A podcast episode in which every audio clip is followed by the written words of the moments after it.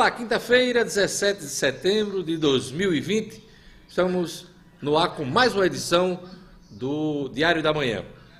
Seu programa de notícias, análises, colunas e também de entrevistas. Nessa edição, vamos ter os seguintes destaques. Natal terá 14 candidatos a prefeito, o dobro da última eleição municipal. A gente vai conferir cada uma das chapas homologadas nas convenções partidárias. Rio Grande do Norte cai 10 posições e fica em 21º no ranking de competitividade dos estados. Doação de órgãos, taxa de doadores efetivos caiu 6,5% no primeiro semestre deste ano, na comparação com o mesmo período do ano passado. Instituto Ágora, da UFRN, vai devolver a taxa para os alunos matriculados no primeiro semestre. Ministro Fábio Faria diz que quatro empresas gigantes do varejo, eh, da logística e do e-commerce estão de olho nos Correios. Ainda nesta edição você vai acompanhar uma entrevista com o jornalista e blogueiro de Mossoró, Carlos Santos, do blog do Carlos Santos e da coluna do Herzog.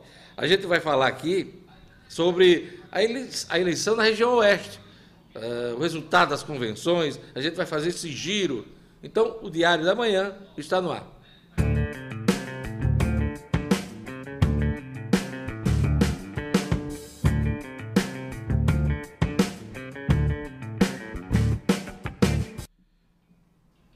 Olha, estamos de volta começando aqui com o Diário da Manhã.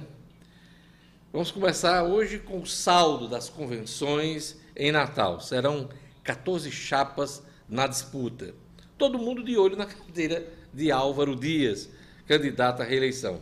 A capital do Rio Grande do Norte dobrou o número de candidatos em relação ao último pleito, o de 2016. Naquela ocasião, em 2016, foram sete candidatos a prefeito. Eu mandei preparar uma arte para verificarmos as candidaturas homologadas nas convenções. Vamos lá? Solidariedade, Kelpis Lima, candidato a prefeito, Brendo Queiroga como candidato a vice. PSB, Hermano Moraes como candidato a prefeito e Tatiana Pires como candidata a vice. PSDB e PDT fizeram coligação. Álvaro Dias, candidato à reeleição. E Aila Cortez, vice de Álvaro Dias nessa chapa aí. PT confirmou a candidatura de Jean Paul Prats e Elizabeth Lima como vice. O Partido Novo tem dois Fernandos, o Fernando Pinto e o Fernando Amaral. Podemos tem um Afrânio Miranda na cabeça de chapa e a Paula Trento como candidata a vice. PSC vai de Coronel Azevedo, o deputado Coronel Azevedo. Ele terá como vice Eric Guerra. PSOL lançou uma chapa coletiva em nome de pelo menos quatro pessoas, mas, claro, precisa ter quem vai responder como prefeito e como vice. Então, o pessoal definiu a candidatura de Nevinha Valentim e Daniel Moraes na vice. PCdoB, Fernando Freitas como cabeça de chapa e Joana Lopes na vaga de vice. PSL confirmou o nome de Sérgio Leocádio, que terá como candidata a vice Deusa Martins. PSTU, Rosália Fernandes será a candidata a prefeita com José Airan, é, Jairan, na verdade, José Jairan, candidato a vice. PRTB e PTB firmaram aliança, tendo Coronel Hélio como cabeça de chapa e Getúlio Batista como candidato a vice. Democracia Cristã, teremos aí a candidatura de Jaidir Oliver e a Shirley Medeiros. São duas mulheres. Né? Jaidir Oliver e Shirley Medeiros na vice. Por último, PV e Cidadania fizeram coligação. Carlos Alberto é o candidato e Carlos Eduardo o vice, o Dadal. Esse aqui é o, não é o Carlos Eduardo Alves, que já foi prefeito, não. É o Carlos Eduardo o Dadal, na vice. Olha, com o fim das convenções partidárias, agora é o momento de registro das candidaturas de acordo com o calendário eleitoral estabelecido pelo TSE, Tribunal Superior Eleitoral. A partir do dia 27 de setembro, a campanha eleitoral começa para valer com a liberação da propaganda eleitoral, inclusive na internet. Então se prepare para começar a receber todo tipo de santinho, não só nas telas grandes, as telas da TV, mas também no smartphone, no Zap Zap, em todos os lugares onde a legislação eleitoral permitir, tá certo? E eu desejo boa sorte ao eleitor de Natal, que não vai ter de reclamar de opção, né? 14 candidaturas em Natal, recorde, uma das cidades, capitais do país com o maior número de candidatos nessa eleição municipal. Agora a gente vai falar do Setembro Verde. Setembro Verde é voltado para a conscientização da importância da doação de órgãos, hein? Pois é. Por causa da pandemia, a taxa de doadores efetivos caiu 6,5% no primeiro semestre deste ano, em comparação com o mesmo período de 2019. Eu convidei a assistente social Meire Bruno, que é da Central de Transplantes aqui do Estado, para assinar uma coluna aqui no Diário da Manhã, coluna Diga Sim à Vida. Vamos ver uh, o primeiro vídeo que ela nos mandou. Doar órgãos é doar vidas. Muitas vidas são salvas por esse gesto de amor. Você pode perguntar: mas o que é que eu tenho a ver com isso? Estudos indicam que a probabilidade da pessoa precisar de um órgão é muito maior do que de ser doadora. Quais órgãos podem ser doados? Depende da situação do doador. Se for um doador vivo, ele precisa estar em bom estado de saúde e pode doar uma parte do pulmão, um dos rins, uma parte do fígado e medula óssea. Pela lei, parentes até quarto grau podem, ou cônjuges e companheiros, né, podem doar órgãos em vida. Se não for parente, é necessário uma autorização judicial. Um outro tipo de doador é o doador de coração parado. Então, esse daí, ele pode, que é o que morre por infarto, por acidente de carro, então esse pode doar tecidos, pode doar córnea, Pode doar pele, vasos sanguíneos, ossos, cartilagem. E temos também o doador de morte encefálica. Esse pode doar além dos tecidos que eu já falei, pode doar também coração, pulmões, fígado, rins, pâncreas, intestino. Como é que eu faço para doar meus órgãos? Primeiro você tem que avisar sua família. Conversar em casa, deixar clara a sua posição, pedir que respeitem a sua vontade, mas por que, que eu preciso avisar para minha família? Porque no Brasil só se retira órgãos com a assinatura do responsável legal no termo de autorização. Em 97, quando foi aprovada e regulamentada a lei de doação e transplante de órgãos e tecidos, o decreto dizia que você, essa decisão de ser ou não doador, você tava, tinha que colocar no, na sua carteira de identidade. Mas o que era que acontecia? As pessoas iam fazia sua carteira de identidade, quando chegava lá no ITEP, aí o pessoal dizia: Você é doador?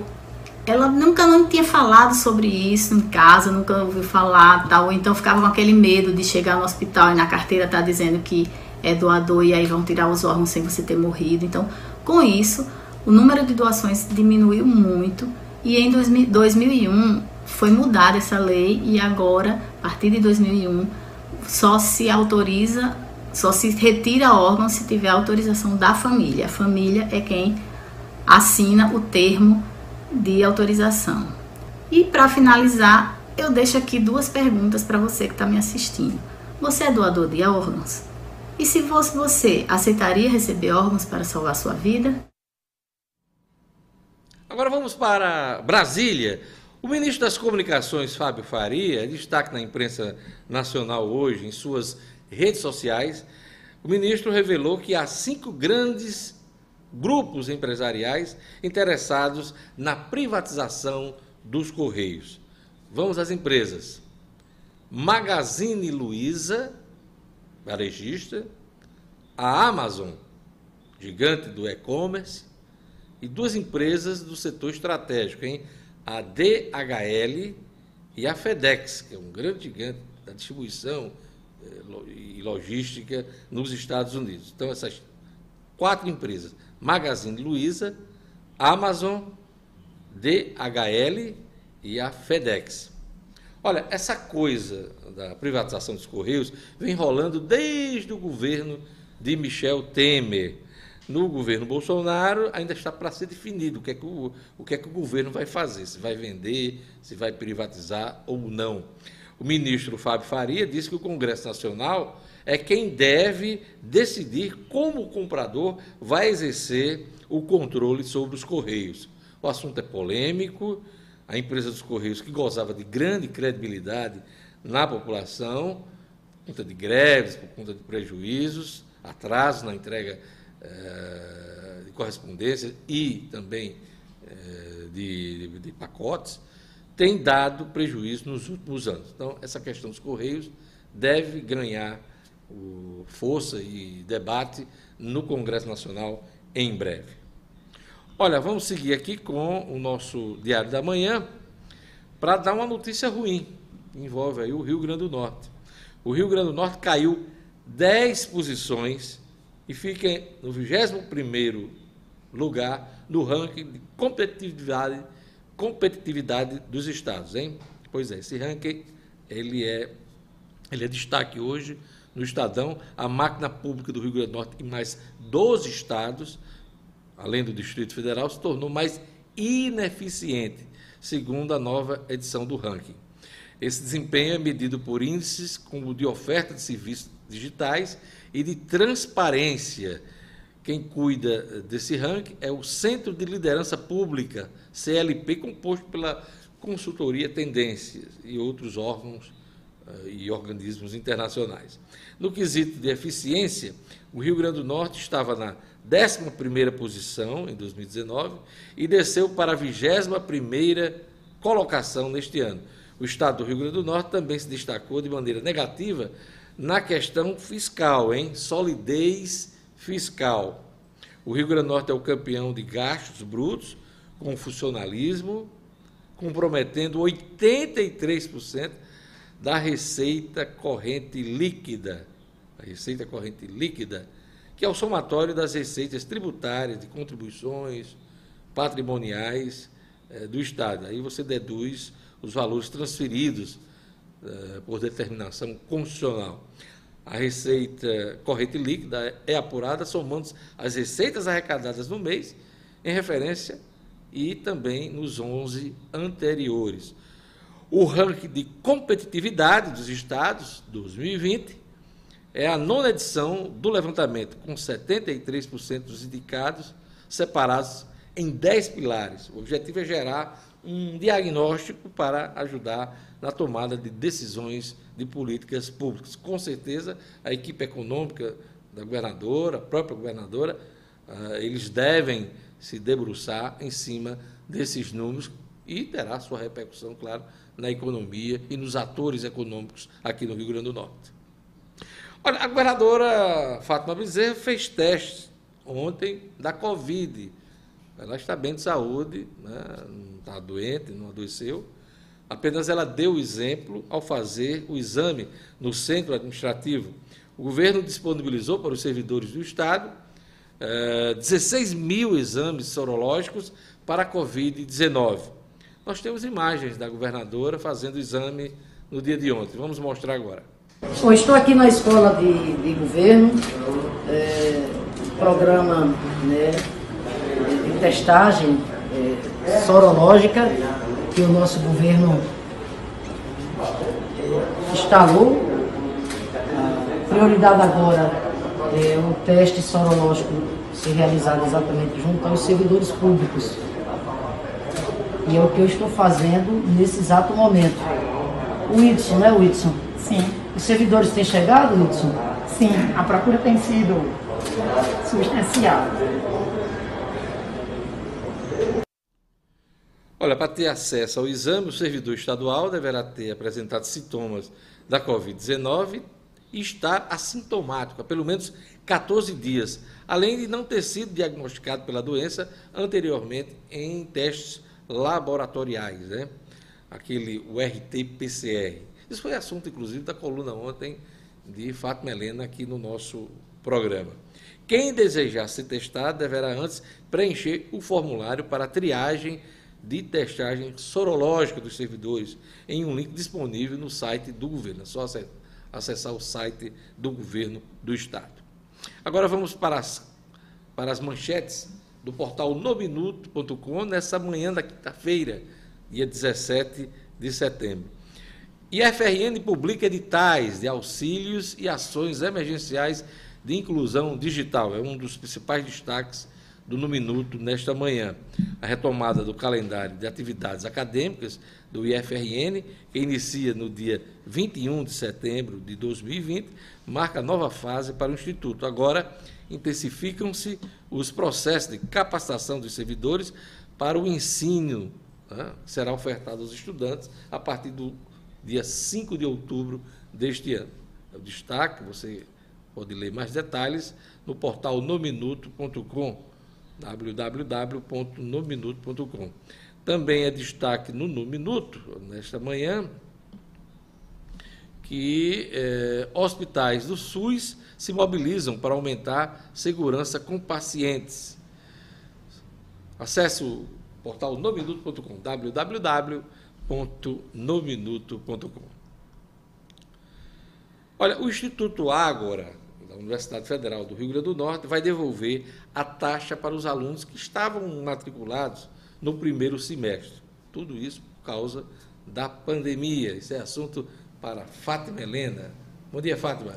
Bom dia, é isso mesmo. É o Instituto Ágora, né, que ele pertence, é uma unidade suplementar do Centro de Ciências Humanas, Letras e Artes, o conhecido Xixila, né, da UFRN, exatamente ele vai devolver aquela taxa paga por alunos matriculados no primeiro semestre deste ano. Né? Essa taxa ela foi de 250 reais, e são para aulas é, de línguas estrangeiras, aperfeiçoamento, né? tanto para alunos, professores, pessoal técnico-administrativo. Então, eles que fizeram essa matrícula para o primeiro semestre deste ano, como as aulas foram canceladas, então essa taxa vai ser devolvida. É, o Instituto Agro ele iria oferecer cursos de inglês, francês, espanhol, alemão, libras, latim, grego clássico, hebraico e português língua estrangeira, que é aquele exclusivo para estrangeiros, certo? Então todos esses cursos seriam oferecidos nas modalidades básico, leitura para fins acadêmicos e conversação. Né? Então, o que é que as pessoas devem fazer para receber esse reembolso? Né? O aluno pagante ele vai precisar preencher um formulário eletrônico até o dia 23 de setembro, informando alguns dados, como nome, CPF, o banco, agência e o valor a ser devolvido. Né? De, de, acordo com a direção do Instituto Ágora, as aulas elas só serão retomadas apenas em 2021, né? tudo isso por causa da pandemia do coronavírus. Então, é, no questionário, os alunos também poderão informar se é, eles querem manter essa vaga para o próximo ano. Né? Eles já podem deixar assegurada essa vaga para 2021. Pois é, é, a pandemia prejudicou muito o ano letivo em todos os níveis, né, Fátima Isso, Helena? Estadual, municipal, federal, né, todo mundo aí com muita dificuldade de conseguir manter esse aprendizado em 2020. Foi a UFRN, por exemplo, né, primeiro semestre está correndo via remoto, né? Isso. Quer dizer, via online, os alunos estão tendo aulas desde o dia 5 de setembro, se eu não me engano, desde o início desse mês. Isso, foi um período longo, sem aulas, né, com aquela dificuldade, alguns têm acesso à internet, outros não outros têm. Não. A UERN, inclusive, está disponibilizando um valor. A UERN é a Universidade Estadual do Rio Grande do Norte, está disponibilizando um valor para que as pessoas se equipem, possam ter as aulas remotamente, né, Fátima? Foi destaque ontem aqui no nosso programa, né? Isso, e hoje a gente está destacando também no No Minuto é, que a UFRN está disponibilizando também aí uma consulta para alunos que queiram receber esse auxílio. Então, eles primeiro estão consultando os alunos para depois disponibilizar essa ajuda também. É isso aí. Ok. Até amanhã. Até amanhã. Olha, queria mandar um abraço para o Gilmar Barbosa, que está acompanhando o nosso programa. ele informa aqui que a FedEx já está aqui no Brasil há muito tempo, o que tornaria mais fácil a logística. Pois é, verdade, Gilmar. Mas no caso aqui é a FedEx comprar né, os Correios e ampliar esse, esse, essa ação que a empresa já tem no país. Mas foi, você lembrou bem aqui, muito obrigado pela lembrança. Olha, agora nosso assunto é eleição municipal. A gente vai conversar com é, Carlos Santos, do blog do Carlos Santos e da coluna do Exog, um dos principais é, jornalistas da região oeste do estado, é, ele que vem acompanhando aí os últimos, os últimos lances das convenções. Eu estou sem retorno aqui, gente. Estou sem retorno. Ver se.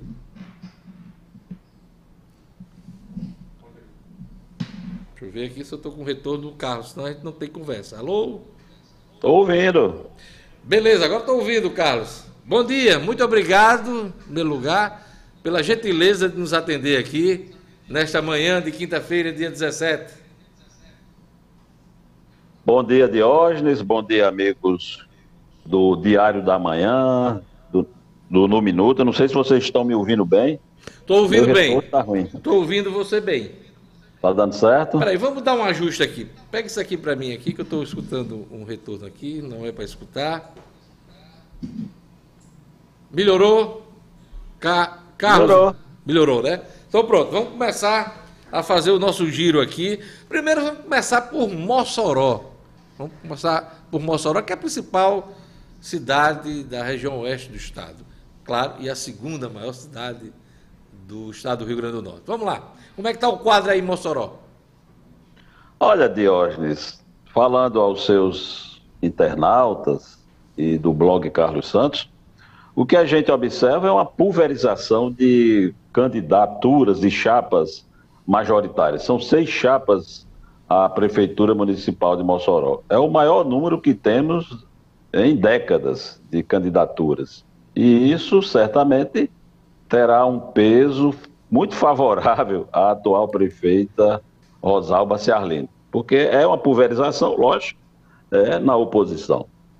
Pois é, é, é, diferente do que pode ocorrer aqui em Natal, né? Muitas candidaturas que podem prejudicar o plano do atual prefeito de tentar vencer a, a eleição do primeiro turno. Aqui em Natal, né? É, Carlos, você deve estar acompanhando e acompanhou aí claro, pela imprensa. Claro. A gente também fez menção aqui no Diário da Manhã. São 14 candidaturas. E essa, esse excesso de candidaturas, essa pulverização, pode prejudicar aqui em Natal, porque tem segundo turno, a possibilidade de um segundo turno. Não é o caso de Mossoró, né? Exato. Mossoró tem cento, pouco mais de 175 mil eleitores cadastrados e, claro, muito longe dos 200 mil eleitores que ensejariam um segundo turno, um eventual segundo turno. Isso, isso. Vamos às candidaturas. A prefeita a atual prefeita Rosalba Ciarlina é candidata à reeleição, mas mudou o companheiro de vice, né? Tinha uma companheira de vice e agora vai ter um companheiro de vice. Vamos lá, vamos começar com a prefeita candidata à reeleição. Você vai ter dessa feita a prefeita Rosalba Ciarline com o empresário Jorge do Rosário, do PL. Jorge do Rosário foi seu adversário em chapa no, em 2016, ele era vice de Tião Couto, outro empresário. Nós vamos ter também a deputada Isolda, do PT, tendo Gutenberg Dias, do PCdoB. Eles uhum. são candidatos também esse ano. Gutenberg Dias foi candidato a prefeito em 2016, com um nome indicado pelo PT sendo vice. Nós vamos ter também o deputado estadual Alisson Bezerra com o empresário Fernandinho, Fernandinho da, das padarias. Hum. o Alisson, ter... que é deputado estadual e, deputado estadual. e está afiliado ao Solidariedade, né? Ao Solidariedade, exatamente. Nós vamos ter Irmã Seição, do PTB, com Noara, Noara Aritana, do PMN. Nós vamos ter também a candidatura de Cláudia Regina, do DEM, ex-prefeita, caçada em 2012, com a companhia de Daniel Sampaio, do PSL. Então, são candidaturas que estão postas para a disputa municipal, além de, do PSOL, também com o professor Garcia e a vice Yasmin Dias. Eu queria que você me desse detalhes sobre a chapa, no caso da prefeita Rosalba Ciarlida. Ela preferiu aí é, mudar a vice, mas havia uma articulação para que a vice fosse ocupada pelo grupo da, da ex-deputada Sandra, né, vereadora hoje, e, e tentou se colocar Larissa como vice de Rosalba. O que aconteceu que essa aliança não saiu? Conta para a gente os detalhes. Olha, na verdade não saiu hoje como não saiu em 2016. Hum. Quando houve a, a atração do grupo da então deputada federal Sandra Rosado para o, para o sistema político do rosalbismo em 2016, a então deputada não, a ex-deputada, porque ela não se reelegeu em 2014. Hum.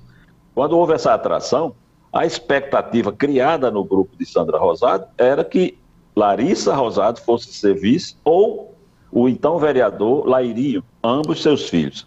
Mas Lairinho, que inclusive algum... era secretário, está secretário de Rosalba, né? Exatamente. A expectativa do grupo era essa, alimentava-se esse, essa, esse sonho de uma chapa rosado-rosado. E o grupo de Carlos Augusto e Rosalba Ciarlito disse não, naquela época, inclusive quando o grupo estava chegando com força bem maior do que tem hoje. E agora, em que a atmosfera é muito mais carregada e mais complexa, é que o veto foi mais incisivo e consistente.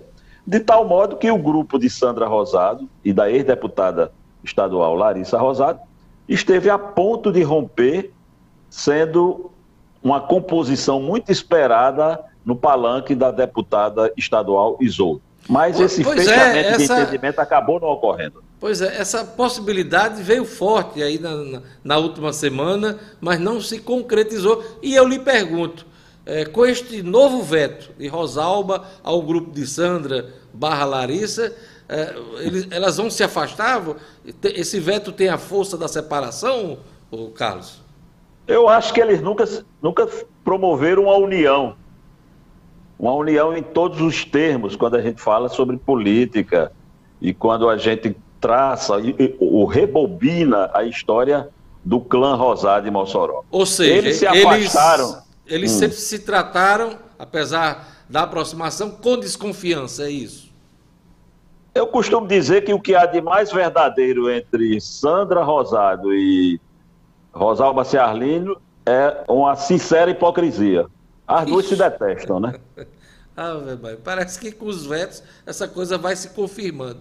Larissa passou. Modo, Oi, diga, diga. É, de hoje, de tal modo que na, no, na convenção municipal ocorrida essa semana do PSDB, o partido de Sandra Rosado, de Larissa Rosado, Sandra fez um discurso muito vigoroso e, em momento algum, falou da aliança do PSDB com o PP da prefeita, mas sim defendeu insistentemente a luta, o trabalho para a eleição de uma bancada numerosa e vigorosa. Ao mesmo tempo, traçou um perfil sintético da sua história, da sua história de luta como parlamentar, como líder do grupo, e disse que era uma mulher sem medo, absolutamente sem medo, depois que sepultou no início da, desse século um filho, vereador à época, Vaneto. Então, essa é a relação muito clara que as duas bandas da família Rosado é, têm e que a gente reporta aqui para você e para os seus internautas. O Carlos, e Sandra dá lugar a Larissa na eleição deste ano. Né? Ela não vai ser candidata à reeleição. Larissa é que vai tentar ocupar essa vaga, é isso, né? Exatamente. Sandra Rosado abdicou do, do, do, do projeto de ser candidata à reeleição. A justificativa. A princípio, seria uma forma de viabilizar um espaço político para Larissa, pura e simplesmente. Mas não é verdade. Há dificuldades e temor de uma não reeleição de Sandra, o que poderia naufragar de vez é, o grupo que ela lidera. Larissa é uma pessoa que tem maior identidade popular, vem de algumas derrotas, coleciona quatro derrotas a deputada a Prefeitura Municipal de Mossoró e duas à Assembleia Legislativa.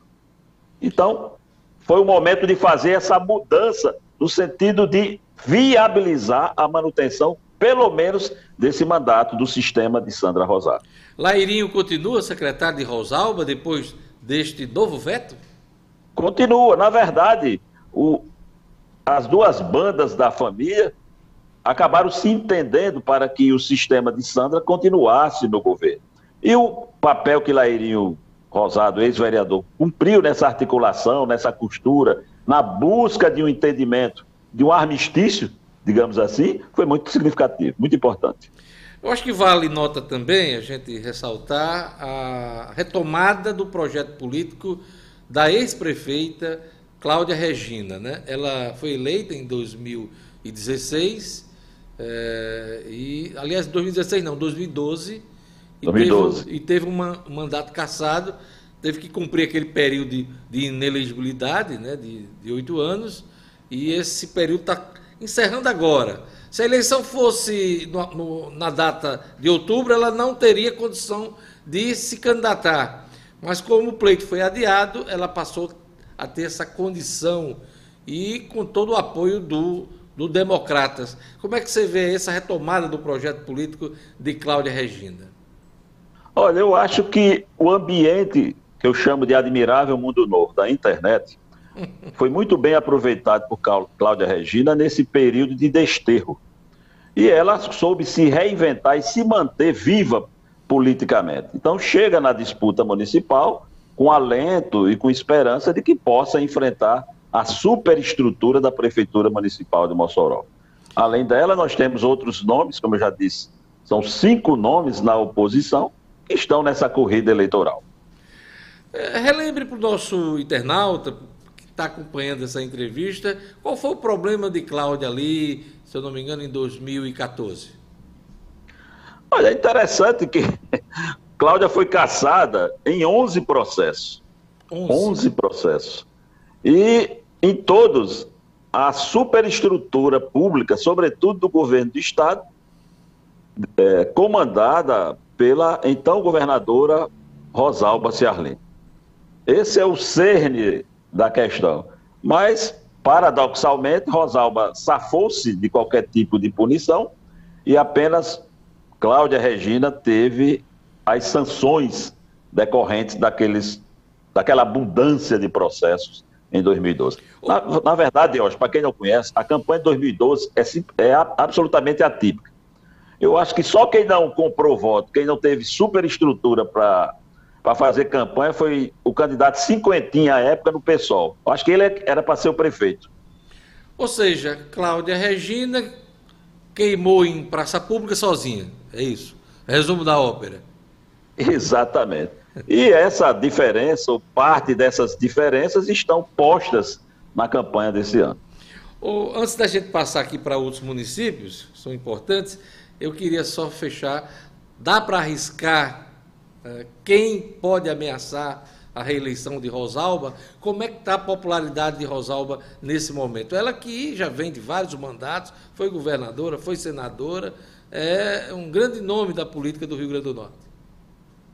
Olha, Diógenes, sejamos francos e, e fazendo uma leitura com uma base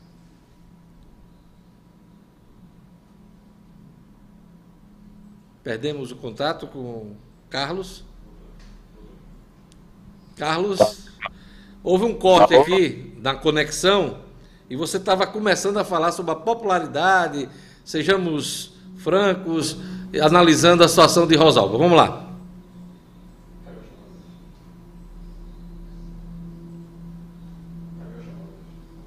Vamos tentar um novo contato, a internet não está ajudando hoje, para a gente continuar essa conversa com Carlos Santos. A gente está fazendo um giro sobre a situação dos municípios na região oeste do estado, começando, claro, analisando o quadro de Mossoró. Vamos lá de novo, né? Vamos lá, voltando, voltando à conexão com o Carlos Santos. Carlos, você estava começando a falar sobre a popularidade de Rosalba nesse momento e as chances aí de alguém fazer frente à candidatura de reeleição dela. Vamos lá. Olha, a situação de Rosalba Ciarline, apesar de aparentemente confortável, é complexa.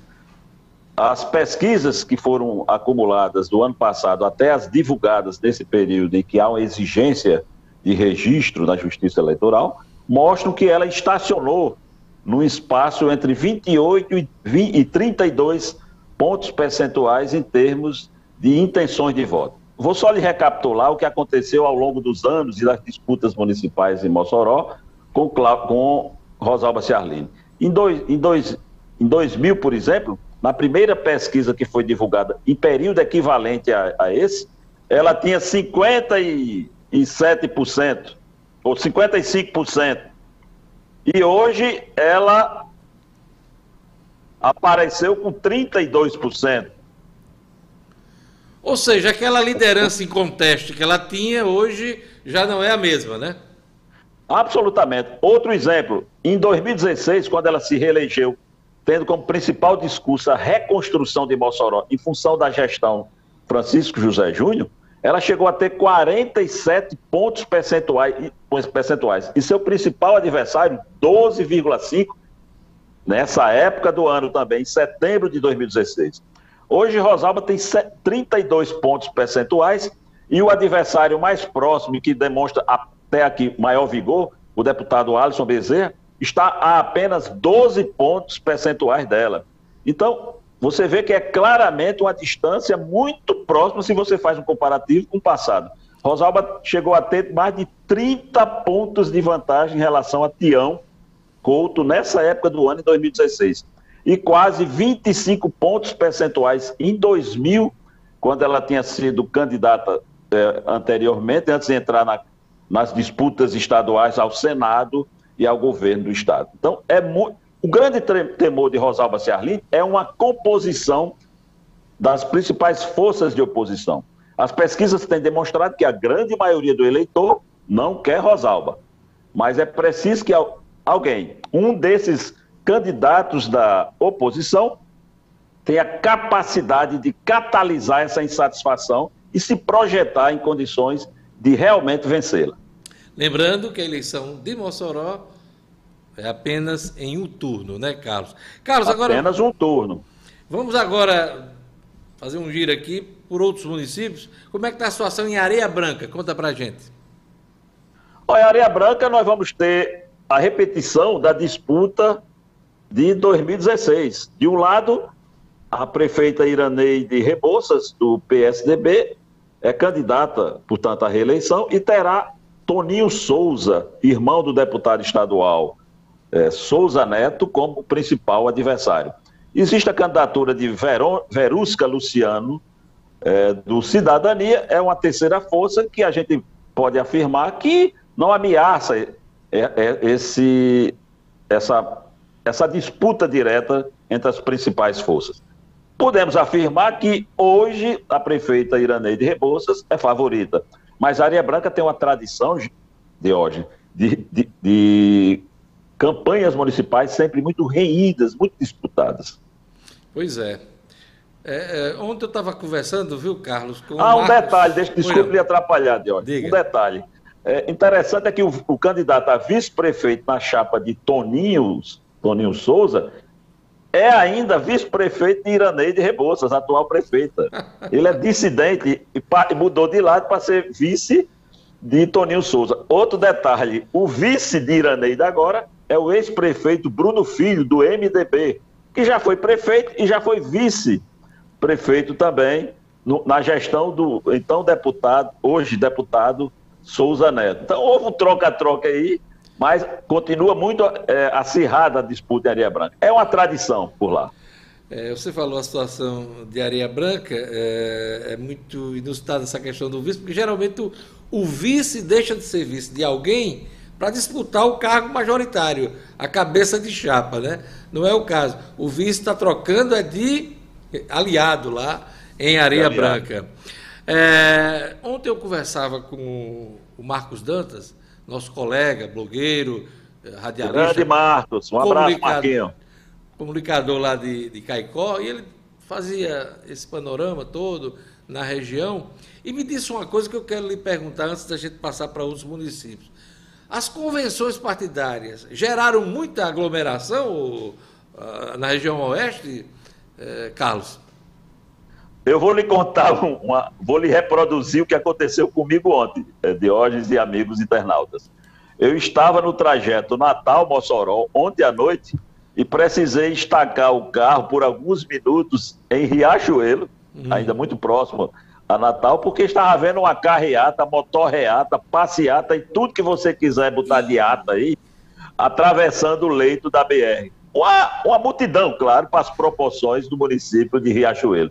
Em Mossoró e região, o que você viu em vídeo, o que foi divulgado sobre é, convenções é a mais plena verdade. E me causou uma estranheza, porque inclusive em algumas análises que eu faço do blog Carlos Santos e também em participações que eu tenho em rádio, TV, portais, etc., rádio, etc., eu costumava antecipar, entre aspas, querendo dar uma de, de oráculo, que não acreditava numa campanha que, que reproduzisse os hábitos, os vícios e a cultura de sempre das campanhas na região, com muita aglomeração, carreata, passeata, motorreata, corpo a corpo e coisas do gênero. Mas eu, eu concordo com o Marquinhos, eu acompanhei a, a, a entrevista ontem Marquinhos. Nós teremos uma campanha muito parecida com o que sempre vimos. Vamos ter muito disfarce, muita gente mascarada aí de zorro, mas o ritmo será aquele de antes. A menos, meu Deus, espero estar errado, espero estar errado. Eu espero que não ocorra uma nova onda da Covid-19. Pois é, e no interior a doença pegou forte aí. Tem, tem município, inclusive, que teve que fechar, se fechar ah, por conta dos casos ah, da pandemia, né? Então, pelo termômetro, visto nas, nas convenções partidárias, a pandemia parece que vai ser esquecida na campanha eleitoral a partir do dia 27 de outubro. É lamentável, é preciso que as pessoas tenham cuidado, porque a pandemia continua. O, o a gente falou de Areia Branca, a Podi. A Podi nós teremos uma disputa, sem um terceiro nome, entre o prefeito Alan Silveira, do MDB, que é candidato à reeleição, mudou de vice, que agora é Neilton Diógenes, do PL, contra Agnaldo Fernandes, do PT, com a vice Saúde Paiva, do Republicanos.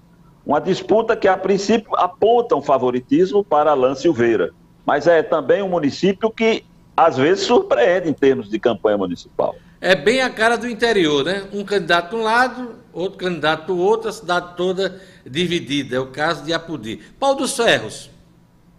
Pau dos Ferros, nós temos, a princípio, três candidatos o prefeito Leonardo Rego, do DEM, é candidato à reeleição.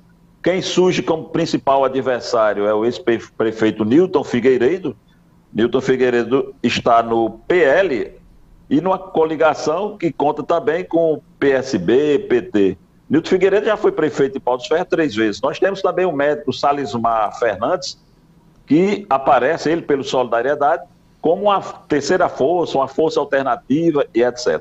Mas há também, nos bastidores, nos intramuros da disputa em Pau dos Ferros, um duelo judicial. Podemos ter surpresa em termos judiciais. Caraúbas, Carlos Santos.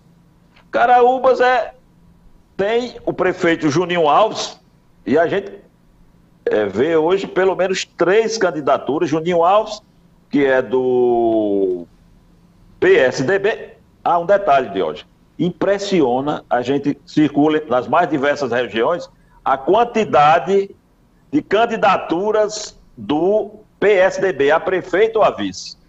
Juninho Alves, candidato, Titica de Lúcio, é, candidata adversária, e João Gomes, do Solidariedade também, além de Canidé de Freitas, do PSOL. Carlos, é o seguinte, eu perguntei também ao nosso colega Marcos Santos, aliás, Marcos Dantas, é, sobre a divisão do eleitorado. Você sabe que desde 2018 o eleitorado brasileiro está dividido entre radicais de direita, radicais de esquerda. É, você ah. sente isso na, na divisão do eleitorado aqui aí na região oeste? Nós teremos eleições com predominância de temática paroquial. É o que a gente observa. Hum. Claro que existem candidatos existem grupos que se propõem a puxar a disputa para o campo ideológico e, por, e para um plano nacional entre esquerda, direita e etc. Mas eu acredito que a grande maioria dos municípios aqui na região, e pelo que eu tenho andado em outras partes do estado, a grande maioria terá disputa com temática municipal. É. E eu acho que é o forte e é o que deve realmente priorizar. E é, Alguns o, é o que Marcos terão É o que Marcos falou ontem. Ele disse que essa coisa nacional, às vezes até estadual, o que vai prevalecer é a política do município. Exatamente o que você está falando. A coisa do dia a dia, do cotidiano, do cotidiano. Em boa parcela, os prefeitos, a gente tem observado, inclusive vendo muita pesquisa, muita pesquisa que a gente tem visto, meu caro Diógenes, o que a gente tem observado é que boa parcela desses prefeitos, a começar de Mossoró, terá um, digamos assim, um julgamento popular. Eu não gosto de usar esse termo para disputa de urna, que eu acho isso, isso às vezes é uma forma de desviar a atenção para o, verdadeiro a verdadeira essência da disputa e que deve ser uma campanha. Mas muitos prefeitos terão disputas com conteúdo plebiscitário, uma aprova ou não aprova gestão. Aqui em Natal nós temos pelo menos três ou quatro nomes com DNA bolsonarista. Dá para identificar o candidato Bolsonaro em Mossoró? Olha, o, o candidato que se apresenta como representante de Bolsonaro em Mossoró é o médico psiquiatra originário de Fortaleza, Daniel Sampaio, do PSL. Mas ele mesmo já foi descredenciado pelo deputado federal Girão como representante do bolsonarismo. Havia a possibilidade de um outro nome, a médica Angela Schneider, do PRTB, ser candidata, mas a sua candidatura foi retirada.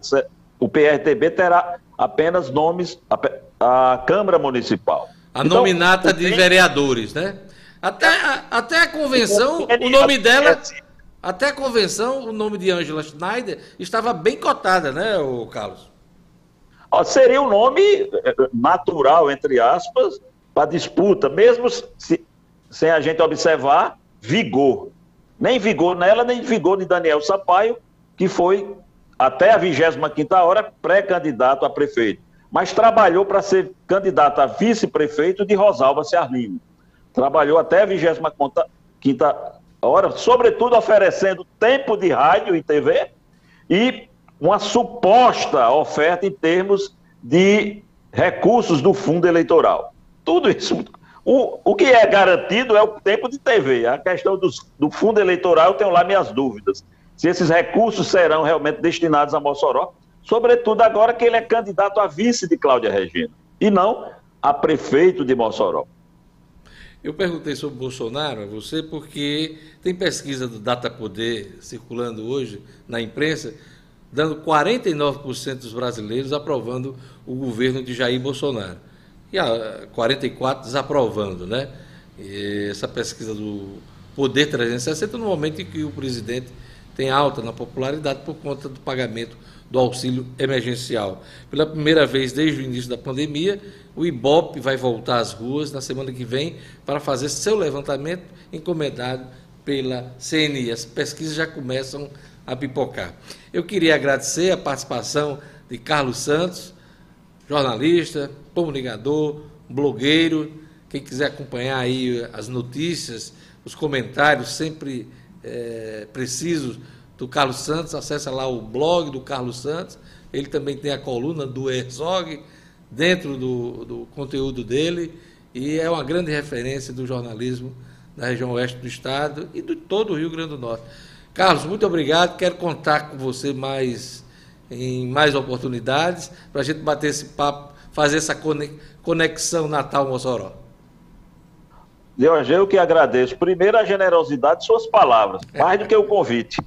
Porque o convite eu acho que seria, entre aspas, natural pela relação de amizade isso. que nós temos e pela atividade e o conteúdo que você precisava e mais que eu que dissertasse. Isso. Mas eu acho que isso aí tem compadrio, tem camaradagem para você fazer tanto elogio. Não, não, mas, muito obrigado e espero vontade. Eu, eu acho que há um respeito muito grande. Eu respeito pelo que você faz e você, claro, respeito por todo o trabalho que nós fazemos aqui com nossas equipes, Você que acompanhou ah, isso de perto.